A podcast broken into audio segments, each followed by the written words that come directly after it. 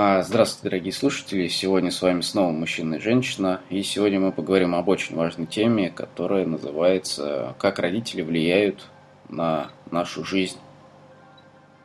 Рассмотрим мы влияние через призму отношений, то есть, ну, всем известно то, что родители – это некоторая, некоторый пример отношений, которые люди копируют и потом воспроизводят уже в своей жизни. То есть родители дают нам некоторую программу поведения в отношениях, которую мы потом реализуем уже со своим супругом или супругой. Вот, сегодня мы и обсудим, собственно, действительно ли все так взаимосвязано. И если все так взаимосвязано, то что с этим делать? Что с этим делать? Можно ли этим управлять? Вот. Согласна с такой темой, Ален? Да, я полностью поддерживаю и считаю эту тему очень важной. Поэтому хочу прям привлечь ваше внимание, чтобы вы на 100% вкушали всю информацию, которую мы будем сегодня вам предоставлять. Начнем? Да, начнем. Ну и первый вопрос. Игорь будет отвечать на все вопросы, потому что он более просвещен в данной тематике и обладает большим количеством информации, точной информации. И первый вопрос.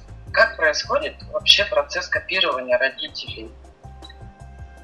Про... Скольки лет, как основы такие? Ну, процесс копирования происходит в первые же годы. То есть пока у человека еще не работает сознание, да? Ну, давайте, опять же, пятиминутка жесткой правды. Когда человек рождается, он очень похож на животное, потому что у него еще нет сознания. Мозг еще недостаточно развит, чтобы принимать решения, обдумывать информацию, пропускать ее через фильтры и так далее и тому подобное. С тем, что нет сознания, связана та проблема, то, что мы ничего не помним из своих первых лет жизни. Вот, животные, они живут в точку. То есть у них нет памяти о том, что было вчера, у них нет планов на завтра. Они живут здесь сейчас. Вот, дети примерно живут так же. Поэтому они не думают, они просто смотрят, и копируют. С какой целью они копируют то, что происходит вокруг? Ну, а именно взрослых, которых окружают. Копируют они с той целью, чтобы учиться выживать. Ну, то есть есть генетическая программа, которая связана с тем, что процесс взросления связан не с тем, чтобы там много кушать, качаться гирями, бегать по утрам. Вот. Генетический процесс выживания связан с тем, что нужно копировать поведение более взрослых, авторитетных а, существ твоего рода, твоего вида. Вот, поэтому дети, они ориентированы на взрослых. Любой ребенок хочет стать взрослым. Вспомни себя в детстве. Вот. А как можно стать взрослым? Нужно повторять за взрослыми. И вот дети занимаются тем, что наблюдают за взрослыми и просто их копируют. Вот. Их цель а, стать похожими. И это цель генетическая. То есть это природный процесс развития организма. Ну да, то есть получается, ребенок делает это как бессознательно для того, чтобы выживать. Да, да, то есть просто у него генетическая предрасположенность к тому, чтобы... Ну, он же очень зависим от родителей, да, правильно? В первую очередь от мамы, потому что она его кормит потому что он сам не может еще добывать пищу. Вот. При этом, э, ну, все равно у каждого организма есть понимание, то, что полная зависимость это не есть хорошо, да? То, что это, ну, немного напрягает. Поэтому любой организм, чтобы достичь большего уровня безопасности, он хочет делать то же самое, но сам – сам обеспечивать свое выживание, сам находить пищу, а, сам приготавливать ее, сам ее есть и так далее и тому подобное. То есть быть абсолютно самодостаточным. Вот, пока это делает за ребенка взрослый человек, мама, папа, без разницы, кто ему пищу приносит.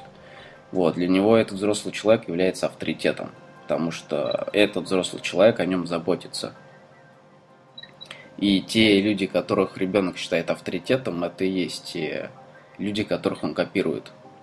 Потому что он просто доверяет им, он считает их действительно ну, крутыми, классными ребятами, и хочет быть на них, на них похожим. Поэтому вот те люди, которые заботятся о ребенке, они являются для него вот таким вот программой для копирования, так скажем, если совсем жестко. Ну, то есть, по сути, получается, ребенок пришел сюда, но он э, по природе своей существо свободолюбивое, и он берет первый пример, который есть в его окружении, и считает это единственной истиной на тот момент. Нормой. Ну, в принципе, да, потому что он видит, по сути, этот единственный пример. Ну, потому что им уже не весь город еду приносит, правильно, а какие-то конкретные люди.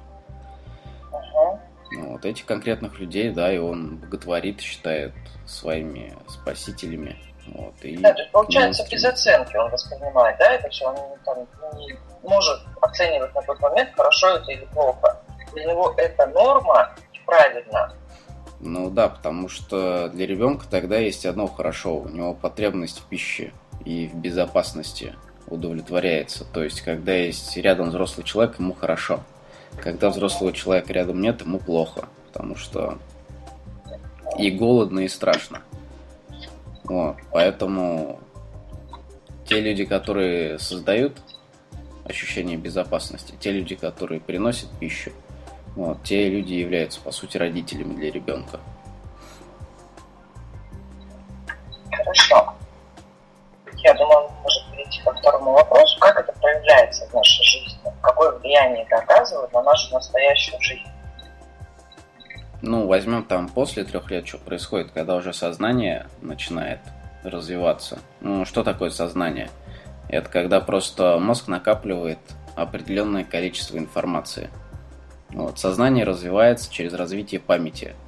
Ну, потому что сознание это, в принципе, два основных элемента – это память и воображение. Вот, для того, чтобы было воображение, с, помощью которого мы планируем, мечтаем, думаем и так далее. То есть производим все основные э, сознательные действия. Должна быть развита память. Потому что без памяти нет ресурса для раздумий, для планирования, нет информации. Потому что все, что мы планируем, все вот ну, все части плана. Ну, давай конкретику, чтобы было понятно. Вот, хочешь ты завтра пойти в магазин, да? Купить себе чай. Вот, чтобы у тебя этот план появился, у тебя должна быть в памяти информация о том, что существует магазин и что существует чай. И желательно тебе помнить о том, что ты любишь чай. Вот, тогда у тебя в воображении появится план пойти купить и попить чай. Вот, если бы этой информации в памяти не было, то есть ты не знал бы, что существует чай, у тебя бы никогда этого плана не появилось. Таким образом, чем больше информации в памяти, тем более развито сознание, мышление человека.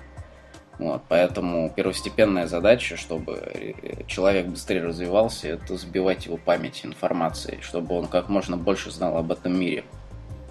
Чем больше ребенок знает, тем активнее он мыслит. Вот, знания могут быть абсолютно в разных областях. Но опять же, если давать много знаний в одной области, в какой-то специализированной, тем быстрее ребенок станет ну, специалистом, по сути, будет разбираться. То есть все вот эти вот гениальные люди, которые там считают быстро или запоминают много, они просто много тренировались с самого детства именно в этом направлении, поэтому они стали типа гениальными. Ничего особенного гениального в этом нет. Это просто значит то, что родители помогли своему ребенку набрать очень много информации в каком-то конкретном специализированном направлении. То есть, если ты поставишь этого гениального математика перед плитой, скорее всего, он особо ничего не приготовит. А, поэтому как это влияет на нашу жизнь?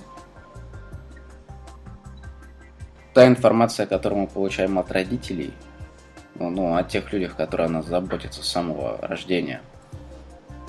Она закладывается на самый фундамент памяти. Это самая первая информация, которая попадает в память. Мы видим, как родители себя ведут, как они двигают руками, как они говорят, с каким тоном, с, каким, с какой интонацией, как они выглядят, как они общаются друг с другом, ведут диалог. Все это мы видим там еще в первый год жизни, когда у нас еще сознание не развито, а просто память информации заполняется – ну а так как мышление, оно построено на той информации, которая в памяти,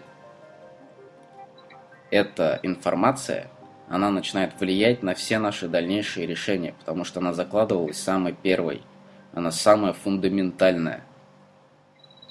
Поэтому о чем бы мы ни подумали там уже лет в 5, 6, 10, 15, когда у нас уже работают мозги, все равно в этом будет привкус вот этой вот фундаментальной информации, которую мы получили в первый год. Потому что, собственно, эта информация, она в самом низу. Она на самом фундаменте. Но это вот как дом. То есть э,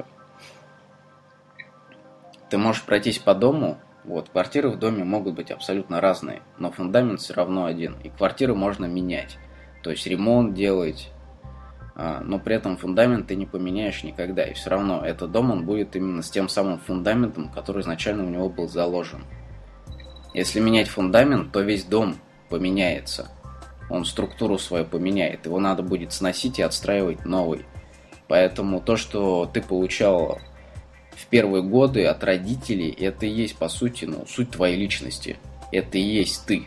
Та информация, которая у тебя закладывалась в первые годы, это и есть твоя личность, твой характер, вся его суть. Поэтому как это влияет на нашу жизнь? Это влияет на нашу жизнь, ну, очень активно. Практически в каждом нашем действии, практически в каждом нашем слове есть вот та информация, которую мы получали в первые годы от родителей. Хорошо. У меня такой вопрос. Какое место здесь занимает наше желание? Уже желание непосредственно той личности новой. То есть а, я дала информацию, у меня есть фундамент, который я приобрела от родителей. Какое место здесь занимает именно мои желания? Я, в принципе, могу достаточно успешно выстраивать свою дальнейшую жизнь на этом фундаменте. Но у меня почему-то какие-то желания возникают. Пожалуйста, можешь здесь пояснить взаимосвязь? Угу. Желание появляется, когда у человека уже развивается уверенность в себе, вера в свои силы, когда у него уже есть первые победы. Вот, у кого-то первые победы появляются в 10 лет, у кого-то в 15, у кого-то в 20, у кого-то в 30, у кого-то в 40, у кого-то вообще никогда. Что такое победа? Победа это значит, ты поставил перед собой цель, какую-то, ну, достаточно глобальную.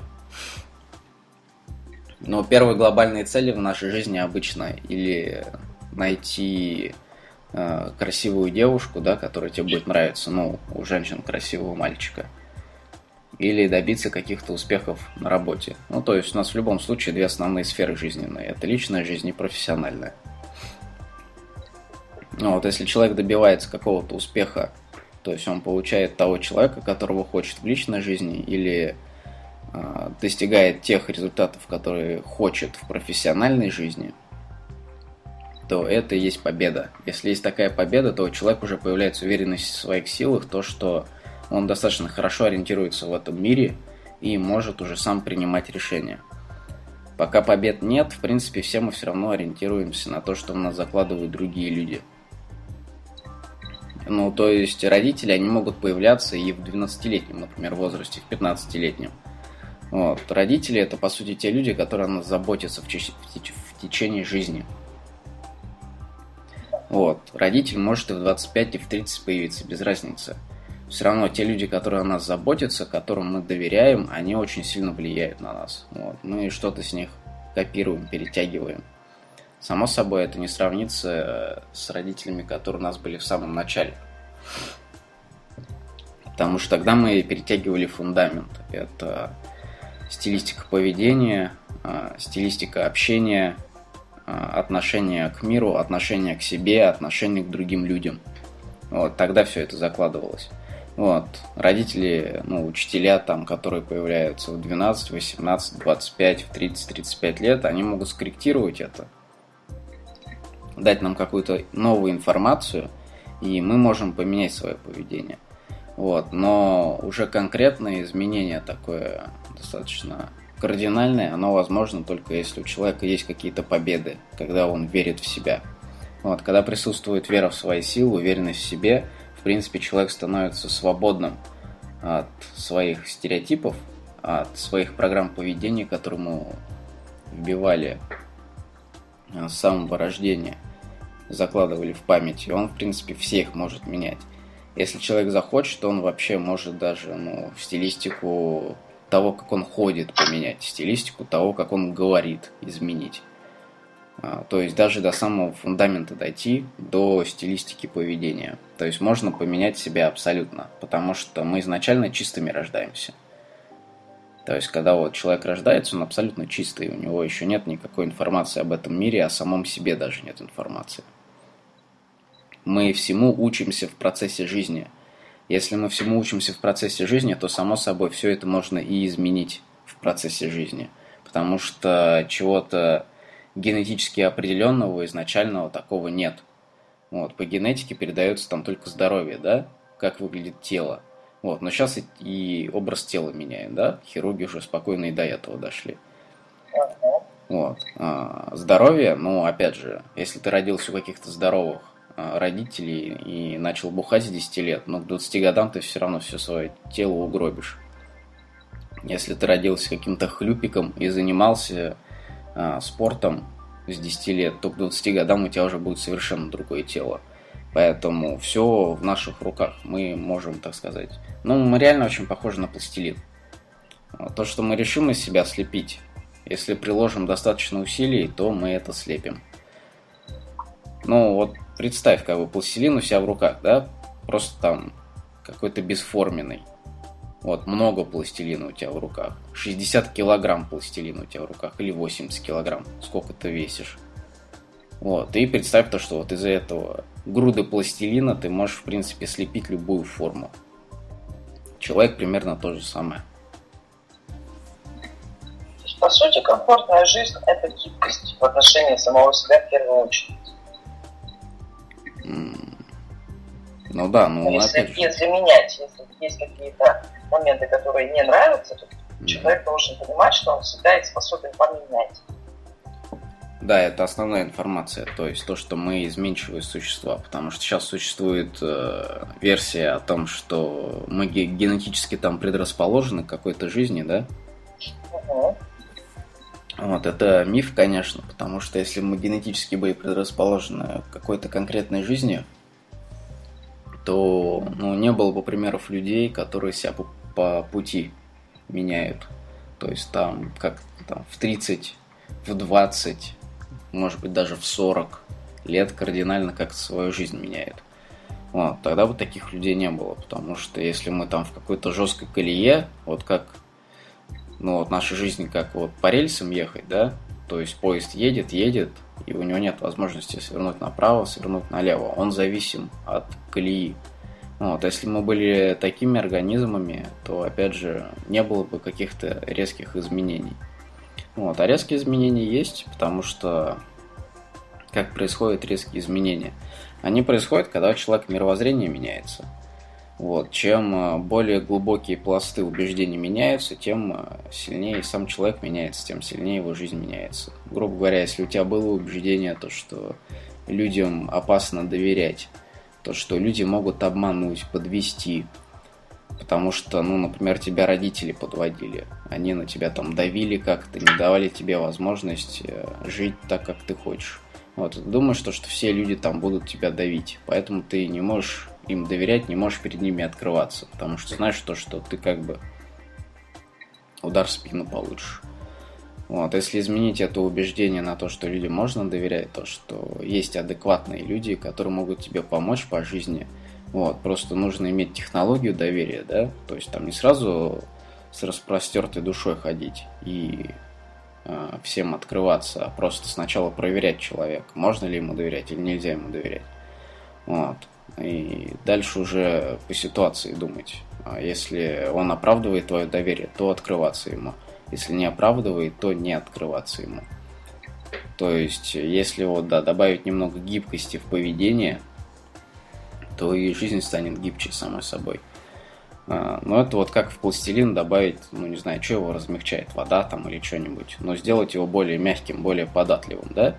То есть э, не, за, не сушить его жесткими убеждениями, то, что все люди сволочи и доверять никому нельзя, а жить по более гибким убеждениям, типа того, что есть люди, которым можно доверять, но есть люди, которым и нельзя доверять. Вот. На самом деле здесь, да, вот первостепенно, чтобы перейти от такой костной системы мировоззрения к более гибкой и получить больше возможностей для самостоятельного управления своей жизнью и самоизменений, первое, конечно, что нужно сделать, это от обобщений отказаться. Вот, потому что мы любим обобщать мир, потому что это упрощает. Потому что мозгу тогда нужно меньше думать. Вот, родители у меня вот были там добрыми, да, значит, все в мире добрые. Ну, родители были у меня требовательными, значит, все вот в мире люди требовательные. Вот, если человек живет именно по такой системе обобщения, через родителей весь мир воспринимает, то, естественно, ему будет очень сложно поменять себя. Потому что он будет воспринимать весь мир а, именно таким, каким ему его преподали родители. Он не будет видеть каких-то других частей мира, каких-то других красок в мире. Поэтому, само собой, если ты видишь только зеленое, ты будешь зеленым. Вот. А мир-то он из многих красок. Он, ну, там и красный, и синий, и розовый, и фиолетовый, и желтый. Много красок. Вот.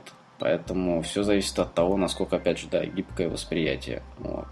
Обобщение мешает гибкости восприятия. Если отказываться от, от обобщений, допускать то, что в мире есть все, и все очень разное, то уже можно искать что-то свое в этом мире, уже формировать свой мир. И вот мне хотелось бы все-таки узнать, то есть подведение получается, желание, желание есть, это первый удовлетворительный для личности опыт. Правильно я понимаю?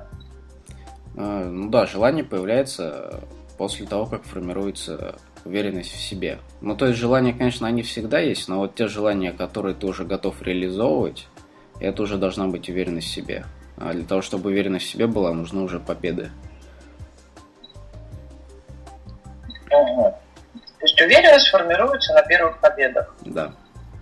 Я к чему все это подвожу, просто чтобы было понимание, что когда есть гиперопека со стороны родителей, и вы уже достаточно взрослый, это, получается, приходится развивать все самому. Угу. Либо вы автоматически будете находить родителей, там, мужа, мужья, женах, там, друзьях, работодателях и так далее. Хорошо, к третьему вопросу переходим. Как же все это менять? Ну, давай. Как менять пласты убеждений, мировоззрений? Давай я еще про один очень интересный, ну, можно сказать миф, можно сказать не миф, расскажу по поводу того, что девочки выбирают мужей такие, как отец, а мальчики выбирают жен такие, как мама. С чем это связано? С чем связано формирование этого убеждения, ну, достаточно популярного в нынешней психологии?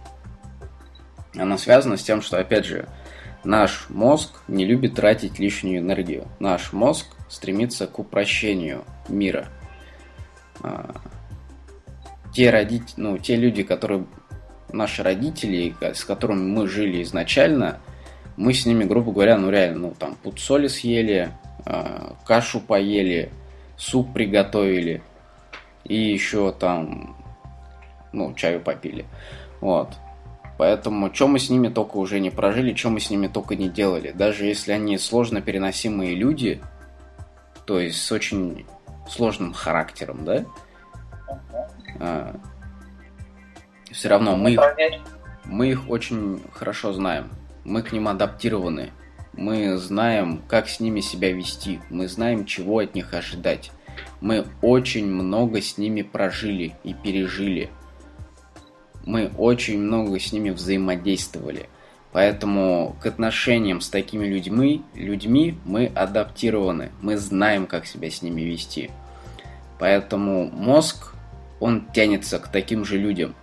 Потому что он может спрогнозировать развитие отношения с таким человеком он может его предсказать.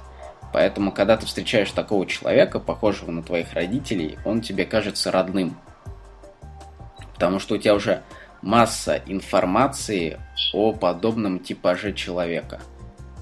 Вот, о других типажах ты можешь знать намного меньше, потому что ты там с ними пересекался по школе, по вузу, там, колледжу, вот, по работе, коллеги и все такое.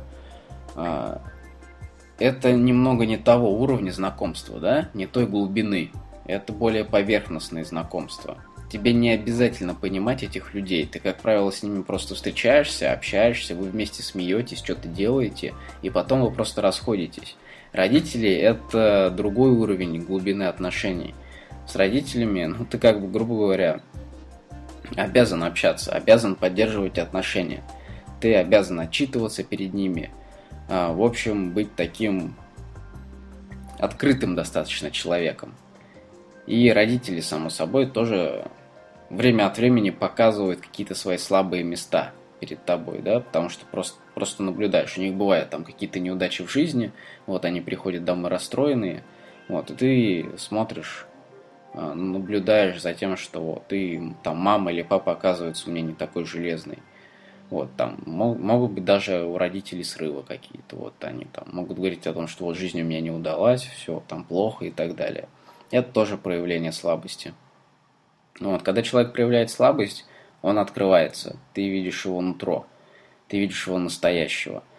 А, в социальной жизни с теми людьми, с которыми мы учимся, с которыми мы работаем, мы очень редко видим, как они проявляют какие-то слабости, потому что в социальном мире, ну, все стараются быть сильными, чтобы репутацию свою поддерживать. Поэтому ты не можешь этих людей узнать достаточно глубоко, потому что ты не знаешь их слабостей. А с родителями другое дело. Вот, у тебя большой опыт общения с ними, ты можешь спрогнозировать их поведение, поэтому, когда встречается подобный человек, похожий на родителей, он тебе просто кажется очень-очень сильно знакомым, и тебя, само собой, к нему тянет. А, что делать, если родители не нравятся? Ну, то есть не хочешь ты такую жену, как мама, да, или не, не хочешь такого мужа, как отец. Нужно расширять познание о типажах людей. Нужно общаться глубоко и с другими людьми, находить каких-то друзей, которые тоже будут открывать перед тобой а, свои слабости, с которыми ты будешь проводить много времени. Грубо говоря, чем у тебя больше понимания о том, как, как, какими люди бывают, да, чем больше у тебя опыта общения с разными людьми, тем больше у тебя вот выбор родственных душ, так скажем. Если ты кроме родителей так и не видел никого а, полностью открытым, если тебе другие люди не показывали свое нутро, если у тебя есть большой опыт общения только с одними людьми, с твоими родителями, то тебе будет просто страшно жить с каким-то другим человеком, потому что ты его не понимаешь, ты его не знаешь, ты его просчитать не можешь. И само собой, так как мозг стремится к безопасности, да, вот, особенно у женщин, вот, выбор, естественно, идет в сторону того, что вот он похож на, мо- на моего отца, я знаю, что с ним надо делать, я буду жить с ним. Но это вот мы с тобой тоже говорили в одном из подкастов, да, выбор между красивым, подтянутым, загорелым и алкоголиком.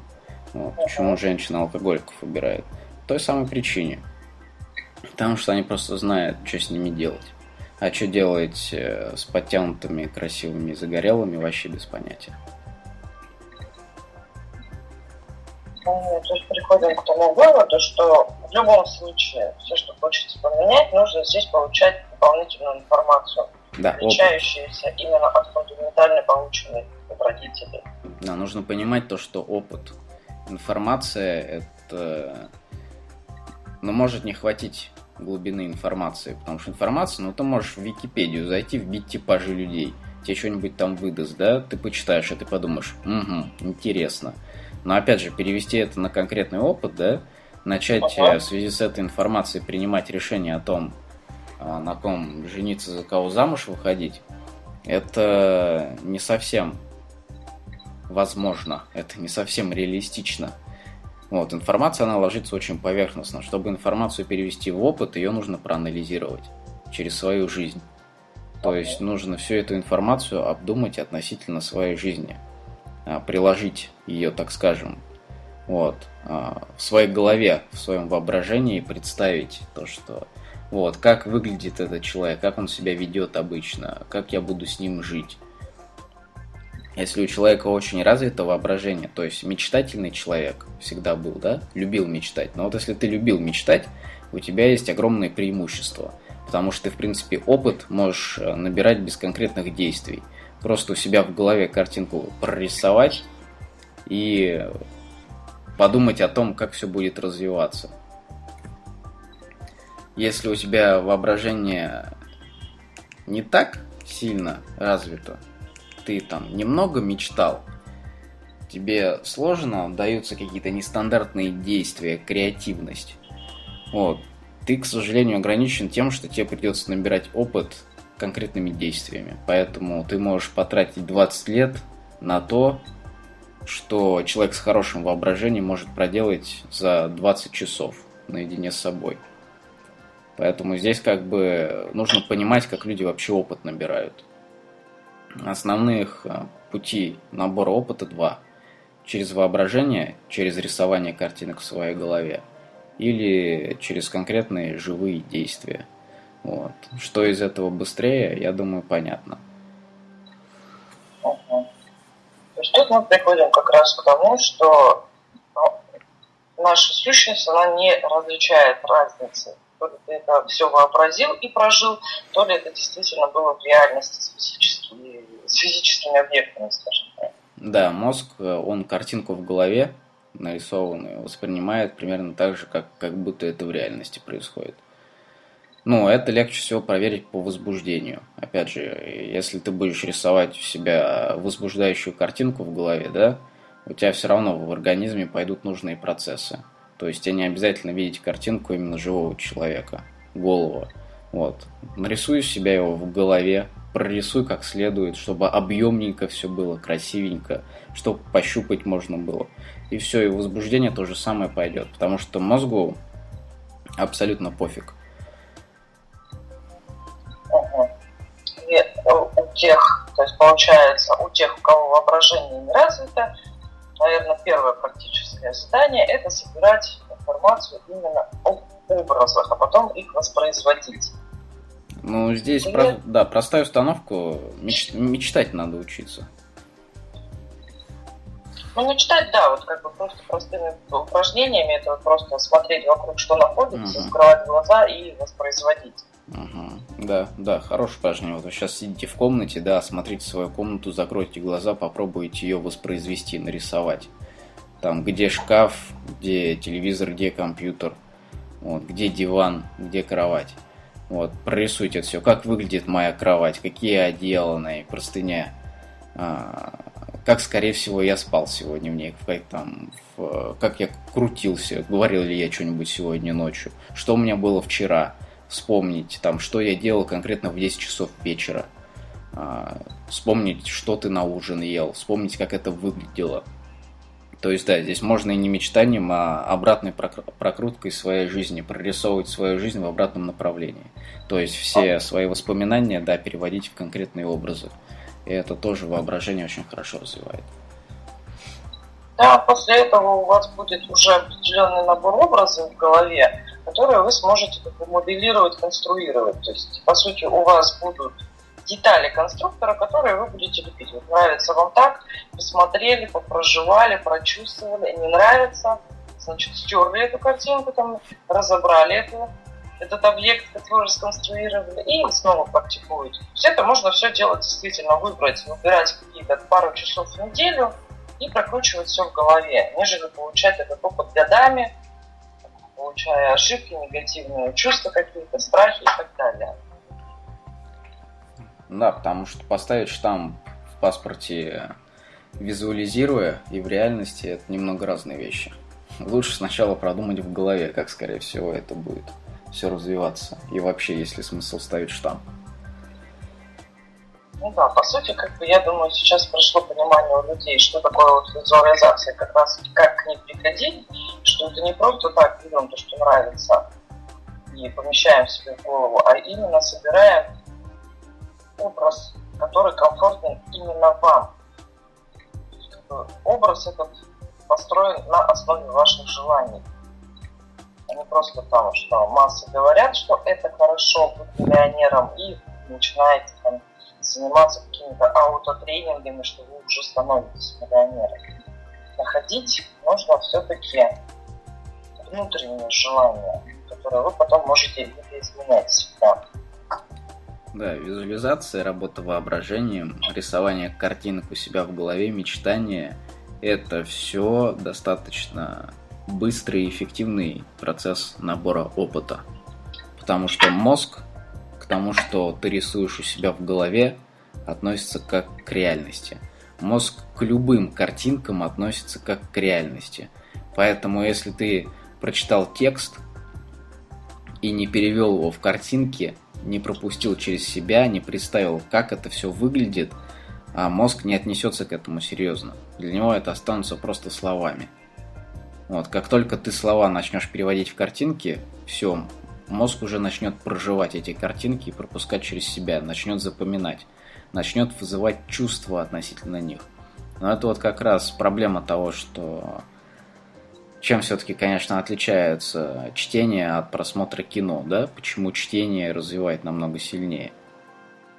Чтение может развивать так же, как и кино, если ты, если ты никак не пропускаешь эту информацию через себя, не визуализируешь, если ты просто читаешь текст, тогда это также, такая же бесполезная вещь, как и кино, потому что в кино тебе как бы дают уже готовую информацию, да? Тут даже кино полезнее получается, потому что там хотя бы картинку, которую ты смотришь, она вызывает у тебя какие-то чувства, то есть мозг к ней серьезно относится. Ну, здесь, конечно, плюсы и минусы относительно. Если ты смотришь ужастики, тебе потом ночью будет страшно. Почему? Потому что мозг запомнит картинки, да, Ужа ужастиков.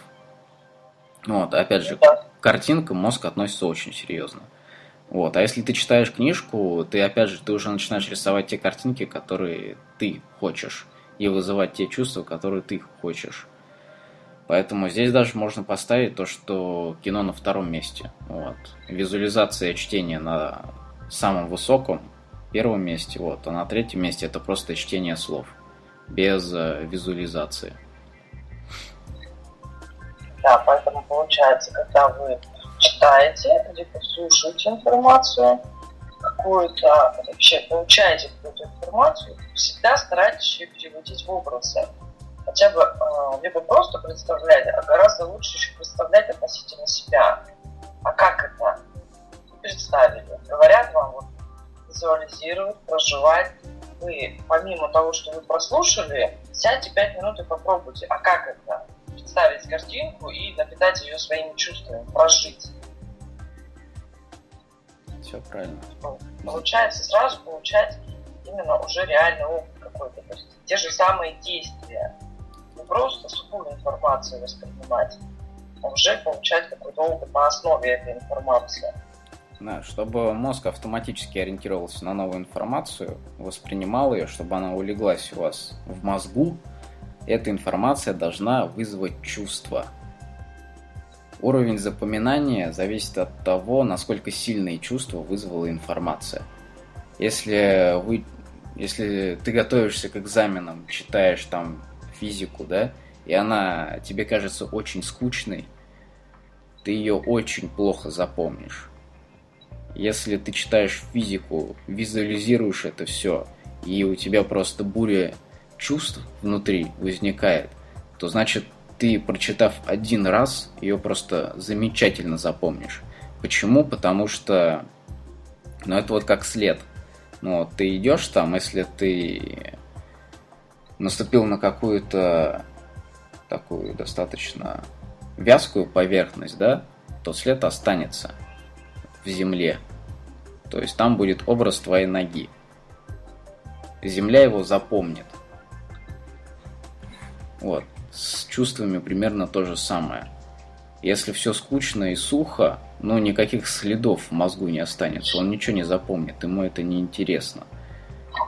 Когда ты уже добавляешь чувств, ты как бы, ну, размягчаешь почву, она, она становится более восприимчивой, и ты уже там можешь оставлять свои следы. Ты можешь уже ну, надеяться на то, что если ты один раз это прочитаешь, что это действительно какое какое-то влияние на твою жизнь воспроизведет. Но для этого почва реально должна быть плодородной, подготовленной. Вот. А для этого ты должен что-то чувствовать в процессе а, чтения, принятия информации. Но это то же самое можно и на этих самых. На консультациях, на презентациях. Если на презентации всем скучно, она никого не трогает, никто ничего не запомнит. Если на презентации там чувак просто огнем дышит, все просто офигеют, потому что это много эмоций вызовет. Следовательно, все это запомнят. Опять же, люди до сих пор задаются вопросом, почему работает именно эмоциональная э, реклама, а не смысловая, да? По той же самой причине. То, что вызывает эмоцию, лучше запоминается. Вот, смысл часто скучный. Смысловую рекламу запоминают только те люди, которые специалисты в данной области, потому что они достаточно быстро могут перевести информацию в образы конкретные, да, из своей памяти, а как-то пропустить ее через свою жизнь, и у них какие-то какие какие чувства возникнут. Поэтому, если ты хочешь что-то запоминать, пропускать через себя информацию таким образом, чтобы она влияла на твою жизнь, а, учись в процессе потребления информации, изучения, а, вызывать у себя чувства, делать процесс изучения, самообучения интересным для себя. И тут мы вернемся как раз с самого начала, как дети копируют. Здесь э, та же самая система. Они копируют, потому что образы только воспринимают. Детей невозможно ничему научить словесно – они еще не умеют переводить слова в образы. Поэтому если ты им скажешь, что, что так делать нельзя, он ничего не поймет. Если ты ему покажешь, как делать нельзя, и что ему потом за это будет, тоже продемонстрируешь, он уже это запомнит. Почему? Потому что дети воспринимают картинки, они мыслят образами. Вот, это уже начинает немного меняться, когда они уже активно говорить начинают.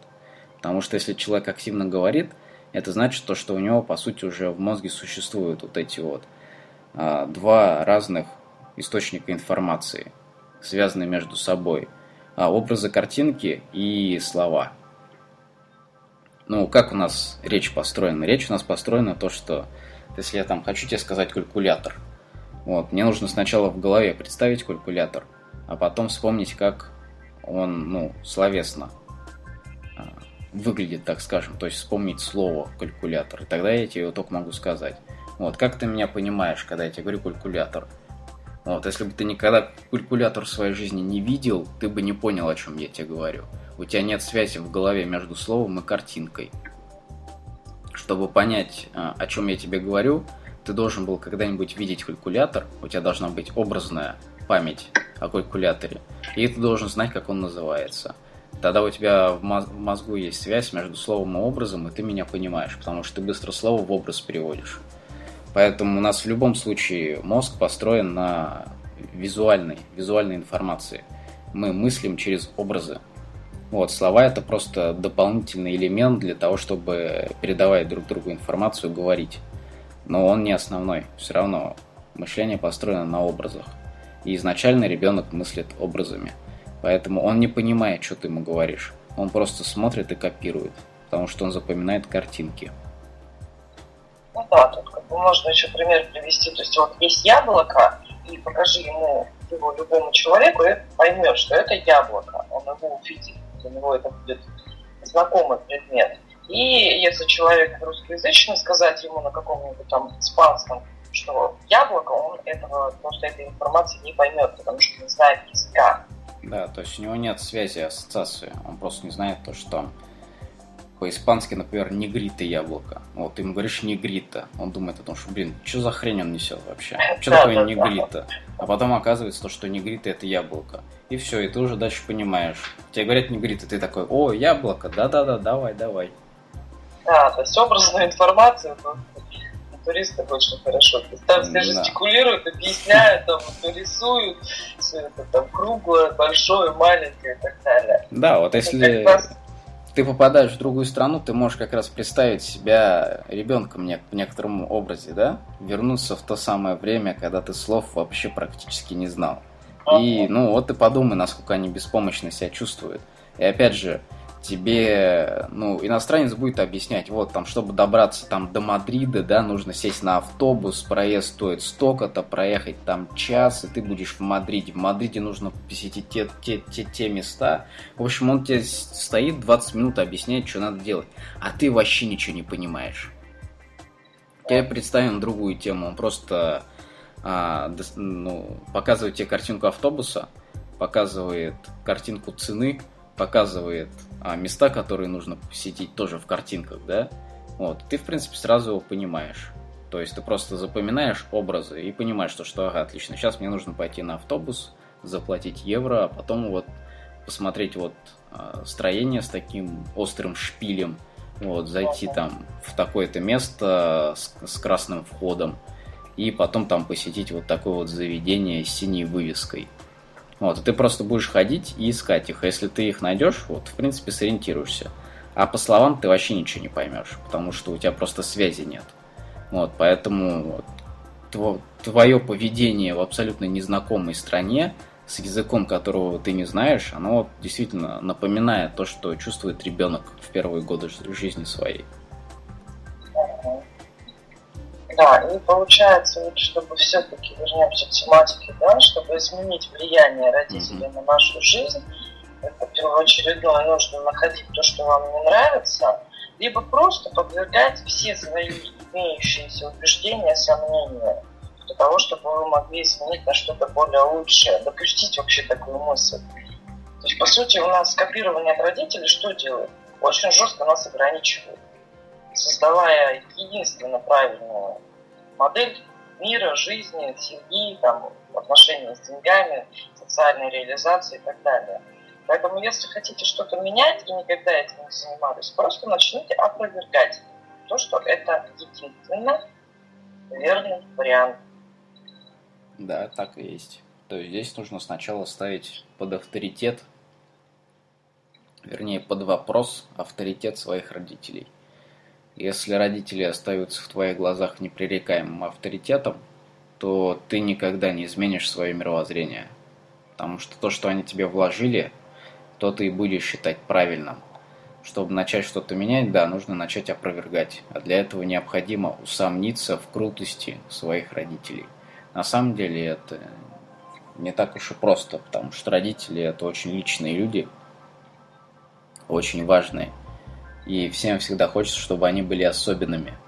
Если начать их равнять с обычными людьми, да, говорить о том, что ну, мама ты на самом деле не такая крутая, или папа, ты бы мог и прожить жизнь получше, достичь большего. Вот, это, ну, немного жестковато для человека. Вот, хотя там, выйди на улицу, там, встречи с каким-нибудь коллегой, и ты ему эти слова сможешь сказать вообще без проблем. Как только дело касается родителей, все, ступор. Ну, тут даже, в принципе, не столько важно, наверное, даже оценку какую-то давать, а просто посмотреть объективно на жизнь родителей, на свою собственную жизнь, что это просто набор какого-то опыта. Но все может быть по-другому, если только вы допустите это другое. Если вы допускаете другой вариант развития событий, то первично он может восприниматься не очень реально, отрицать возможность там, и так далее. Но тогда, когда вы начнете получать информацию, проживать, наблюдать, находить подтверждение в действительности, чем больше всех этих действий будете совершать, то, по сути, через какой-то период времени для вас это будет являться такой же нормой. Согласен здесь, наверное, все-таки первое, что нужно сделать, это понять смысл. В чем смысл вообще ставить под вопрос авторитет своих родителей, опро- опровергать их слова? Смысл заключается в том, что когда ты статичен в своем мировоззрении, когда ты не гибок, когда ты делаешь то, что в тебя вложили родители, а, ну, возможности в твоей жизни ограничены тем уровнем жизни, который прожили твои родители. Ты можешь прожить примерно ту же самую жизнь, не больше. А, то есть нет возможности сделать какой-то скачок вперед, какой-то рывок вперед достаточно резкий. Вот. Такие рывки, такие скачки делают только те люди, вот, которые действительно достаточно сильно отдалились от своих родителей. Ну, то есть родители жили достаточно там бедно, в семье были скандалы. То есть они не достигли успеха ни в профессиональной сфере, ни в личной жизни. Вот, если человек это видит, и он по каким-то причинам ну, отдаляется от своих родителей, то есть свою взрослую жизнь начинает жить, например, в другом городе, да, и связь поддерживать не, не просто. Вот. У него достаточно большой соблазн а, поставить под вопрос все эти установки, посмотреть на то, как живут другие люди, и свою жизнь прожить по-другому. Вот, если ты постоянно тусуешься рядом со своими родителями, и они постоянно оказывают на тебя какое-то влияние, и при этом, опять же, у них нет успехов ни в профессиональном, ни в личной жизни, то очень велика вероятность то, что ты так и останешься, грубо говоря, под их давлением, да, потому что если ты основное время проводишь с ними, то ты не видишь, как может быть по-другому. Ты как бы в некотором плену этих жизненных установок. Ты все время наблюдаешь одно и то же. То, что твои родители ругаются, и то, что они недовольны там своими профессиональными успехами. И тебе начинает казаться то, что на самом деле вот такая вот жизнь это абсолютно нормально. Потому что по-другому и не бывает. Почему ты так начинаешь думать? Потому что у тебя другого опыта нет. Да, ты можешь прочитать в книжке, что бывает по-другому. Но опять же, вопрос в том, насколько ты мощно это визуализируешь. Если визуализации мощно не будет, если ты не прорисуешь эту другую жизнь у себя в голове, ты так и не получишь опыта о том, как можно жить по-другому. Вот, поэтому чем уже круг общения, чем меньше чтения с визуализацией, тем большая зависимость от того, как живут твои родители. Согласна со всем, еще для девушек, для женщин хотелось бы, наверное, сказать еще информацию, потому что мы все-таки более болезненно это воспринимаем, как так, от родителей, от мамы, там, у кого-то от папы отойти. И это связано ну, то есть подрыв авторитетности связан с осуждением. Так вот я хочу тут как внести некоторое понимание. Тогда, когда вы формируете свою собственную модель, вы не осуждаете родителей, просто принимаете на себя ответственность совершать свой собственный выбор, отличающийся от родителей. Это не хорошо и не плохо. Вы ни в коей степени не осуждаете родителей. Вы просто принимаете решение жить по-другому, только и всего. Потому что здесь у многих э, людей возникает, особенно у женщин, возникает некий блок. Они начинают оправдывать именно родителей, что вот они такие хорошие, они же там не знали. Да, этого никто и не отрицает, это действительно так и есть. Они так жили по незнанию. И вы тем, что хотите жить по-другому, не осуждаете и не предаете своих родителей. Вы просто усовершенствуете свою собственную жизнь. Угу, согласен. Здесь просто лучше воспринимать э, процесс опровержения установок родителей через следующую штуку. То есть представь то, что не просто есть вот ты и твои родители, а есть целый род, ваш род, который там идет с незапамятных времен потому что твои родители у кого-то родились, там твои дедушка, бабушка у кого-то родились, твоя прабабушка, прадедушка у кого-то родились, твои прапра у кого-то родились и так далее и тому подобное. То, что ты получаешь на старте своей жизни, это вот есть весь прогресс, все то, чему научился твой род за много-много поколений. И ты – это следующий шаг в этом роде. И от тебя будет зависеть, что получит следующее поколение, то есть уже твои дети. Ты можешь посмотреть, как твою жизнь прожили твои родители, какой, какого прогресса они достигли, чему они научились, что они получили от своих родителей, то есть какая жизнь была у бабушки, дедушки, и что получилось у твоих родителей, какую они жизнь прожили. Вот это их прогресс. Чем а, разительнее отличия в жизни поколений, тем больше как бы человек внес изменений в жизнь рода. Само собой, эти изменения могут быть как положительными, так и отрицательными, да? То есть там, например, род может быть достаточно успешным, человек изначально получил там богатство, но при этом, например, сам он там скурился, скололся или спился, да? Это значит, то, что, ну, человек, по сути, запорол свой род. Вот, есть другая ситуация там. Рот уже потихонечку загинался, родители там спивались, все очень плохо было.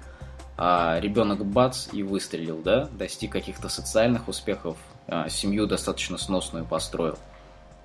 Достиг успеха в обоих основных сферах жизни. все, вот это вот уже тоже достаточно разительные изменения, но уже в плюс. Потому что ты развил тогда, получается, навыки. Навыки своего рода, как и в профессиональной, социальной сфере, так и в сфере семейной. Вот, если рассматривать свою жизнь не как вот я живу, мне там нужно прожить для себя, да, а как часть чего-то большего, то здесь немного меняется восприятие. Ты начинаешь понимать то, что на тебе лежит ну, определенная ответственность. Поэтому, если тебе интересно брать на себя ответственность, если ты готов или готова это делать, то тебе намного легче будет меняться и развиваться, если ты будешь воспринимать вот свою жизнь не как что-то отдельное, да, обособленное, особенное, а как часть чего-то общего. То есть лучше воспринимать тогда свою жизнь как часть рода. То, что ты – это определенное кольцо в цепочке. И от того, как ты проживешь свою жизнь, будет зависеть то, как в дальнейшем твой род будет двигаться. Вот, если воспринимать свою жизнь именно так, через призму рода, то меняться намного проще, потому что ты тогда начинаешь понимать то, что от того, какие изменения ты внесешь в свою жизнь, будет зависеть э, то, какой старт получат твои дети, твои внуки, твои правнуки. То есть э, от тебя зависит жизнь на самом деле не только ну, тебя самого. В первую очередь от тебя зависит жизнь э, дальнейших поколений в твоем роде, потому что они будут а, руководствоваться той информацией, которую ты передашь им. Ну да, то есть получается, если вы сейчас прогрессируете достаточно быстро, то у ваших детей уже фундамент будет совершенно другой, отличающийся от вашего, и, соответственно, и в их жизни прогресс будет происходить с наибольшей скоростью. Если вы хотите развиваться такими же темпами, такой же скоростью, как предыдущие ваши несколько поколений, то может ничего не менять. Если вы хотите изменить свою жизнь и заложить свой фундамент, ну, все в ваших руках. Тут пределов нет никаких установленных. Да, здесь мы все равно возвращаемся к началу, то что дети в первые, ну, обычно года три, но все зависит от того, насколько быстро речь развивается. Когда у ребенка уже активная речь, это значит то, что он может уже думать. Это значит то, что на него уже нет такого сильного влияния образной информации. Вот, а пока речи нет, ребенок копирует, очень жестко копирует все, что видит все запоминает, все у него ложится в самый фундамент мозга. И все это он будет потом воспроизводить. То есть э, ты все равно в первые годы жизни твоего ребенка заложишь у него жизненный фундамент, который будет влиять на его всю дальнейшую жизнь. И в первые два года он будет именно копировать тебя в том состоянии, в котором ну, вот, ты находишься в тот момент, когда он у тебя родился. То есть ты ему даешь именно тот старт, на котором ты находишься в момент его рождения. Потом, конечно, можно эту информацию корректировать, но все равно отголоски той информации, которая на него легла в самые первые дни, годы, вот она все равно будет идти.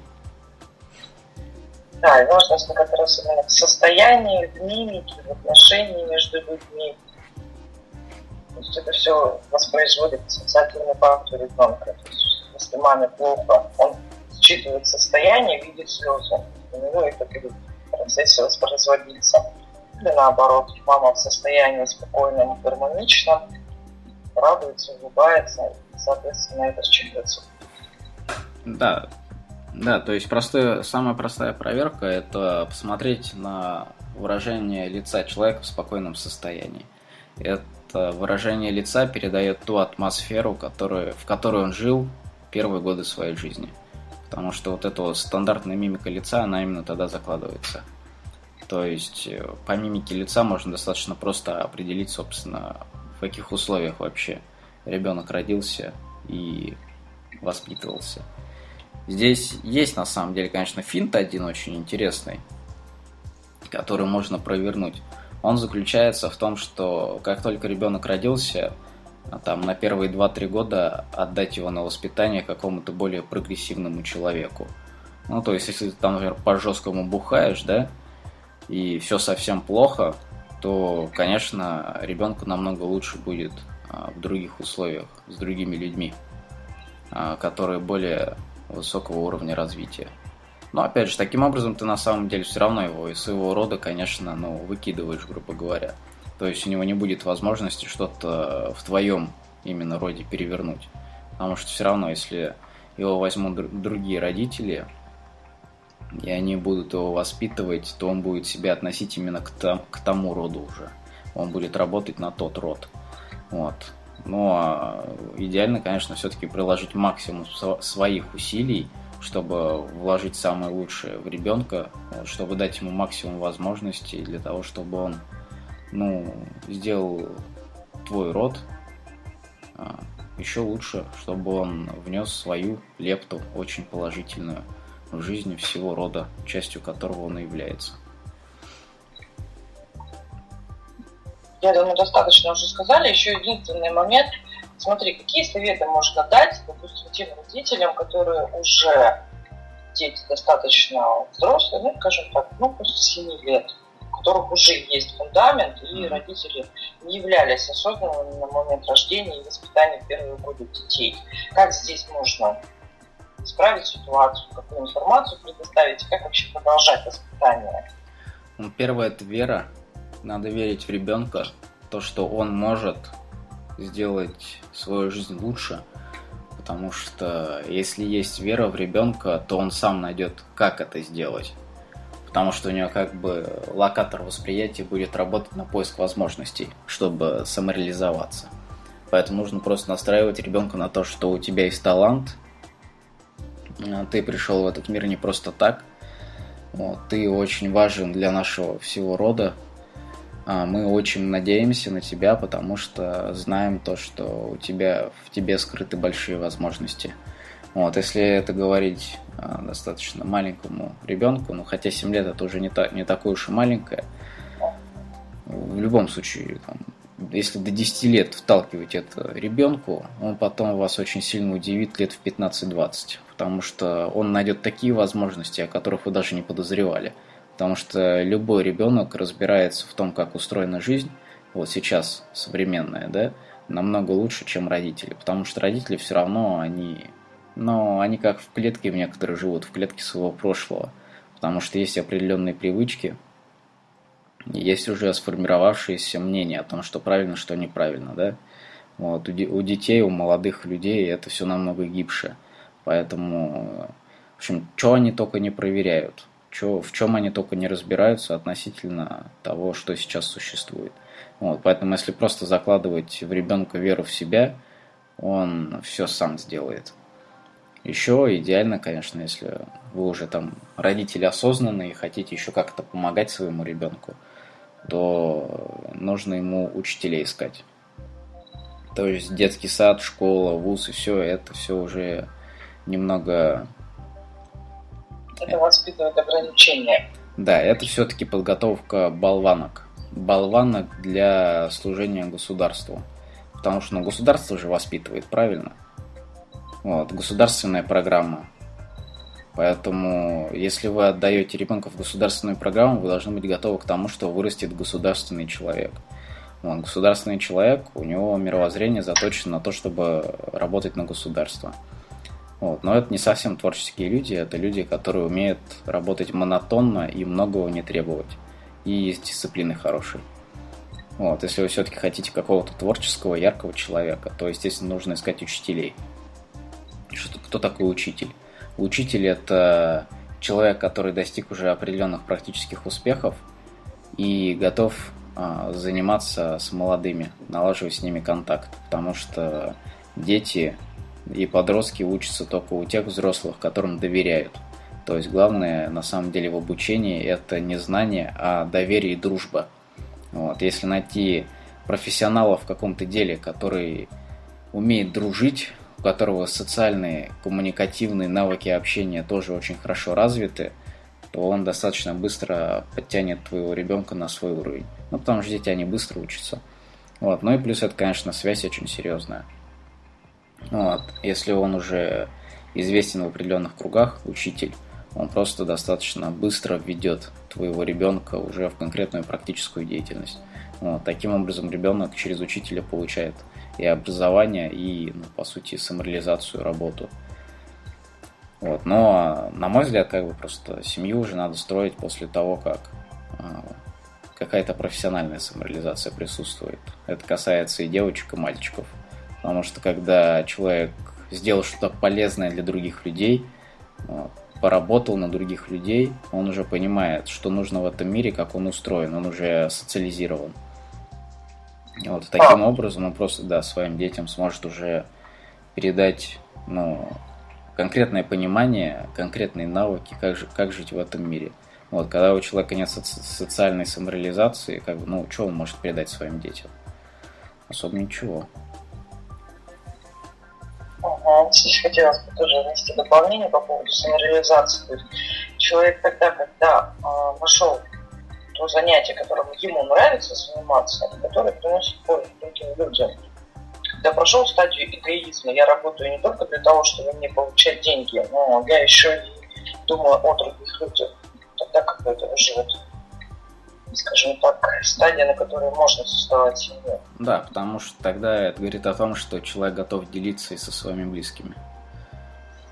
Ну и закладывать соответствующую информацию уже в ребенка. Угу. Да, я думаю, как тут все уже все понятно и доступно. Да, единственное еще, что хотелось э, сказать, спрашивать все-таки у ребенка очень важно. Не вы выбираете учителей, вы выбираете, но вы предлагаете их ребенку. Но важно интересоваться ребенком, чтобы он впитывал всю информацию, ту, которая действительно важна, спрашивайте, а нравится ему или не нравится. Очень часто находят очень авторитетных, известных мастеров учителей, впяливают это все ребенку и говорят, занимайся, это что, это что какой-то замечательный великий учитель. А ребенку просто некомфортно. Ну вот ему не нравится, у него какие-то негативные ассоциации.